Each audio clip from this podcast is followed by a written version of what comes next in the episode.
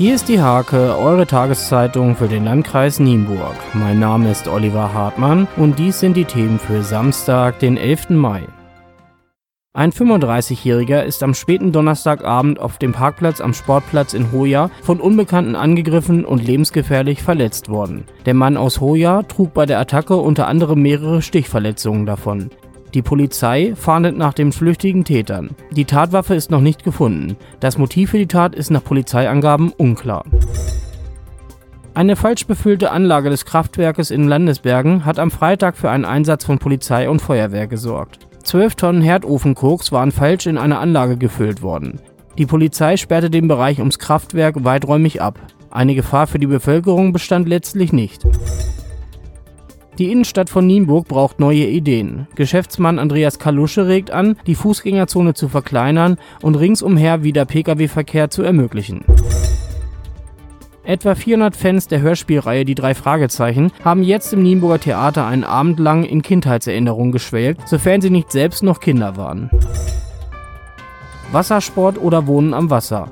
Wie sollen die Kiesseen in der Samtgemeinde Mittelweser nach dem Abbau genutzt werden? Das Büro Mensch und Region aus Hannover entwickelt zurzeit für die Samtgemeinde Mittelweser ein Naherholungskonzept, an dem auch die Bürger beteiligt werden. Zu einer Bürgerinformation kamen über 60 Teilnehmer und lieferten gute Ideen. Kreative Köpfe haben sich in Winzler zusammengetan, um etwas für ihr Dorf zu tun. Wir für Winzler nennt sich die Gruppe und denkt nicht nur über Veränderungen nach, sondern krempelt auch tatkräftig die Ärmel hoch. Zum Sport. Aktuell kämpfen noch verschiedene Tischtennismannschaften aus dem Kreisgebiet in der Relegation um den Aufstieg oder den Nichtabstieg.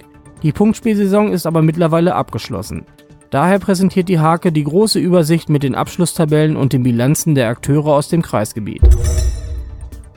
Hoher Besuch in Nienburg.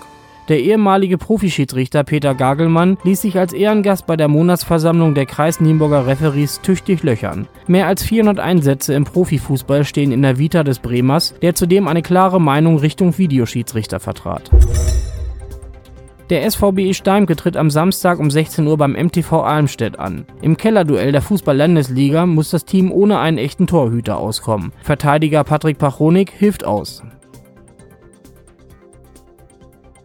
Diese und viele weitere Themen lest ihr in der Hake am Samstag oder unter www.diehake.de.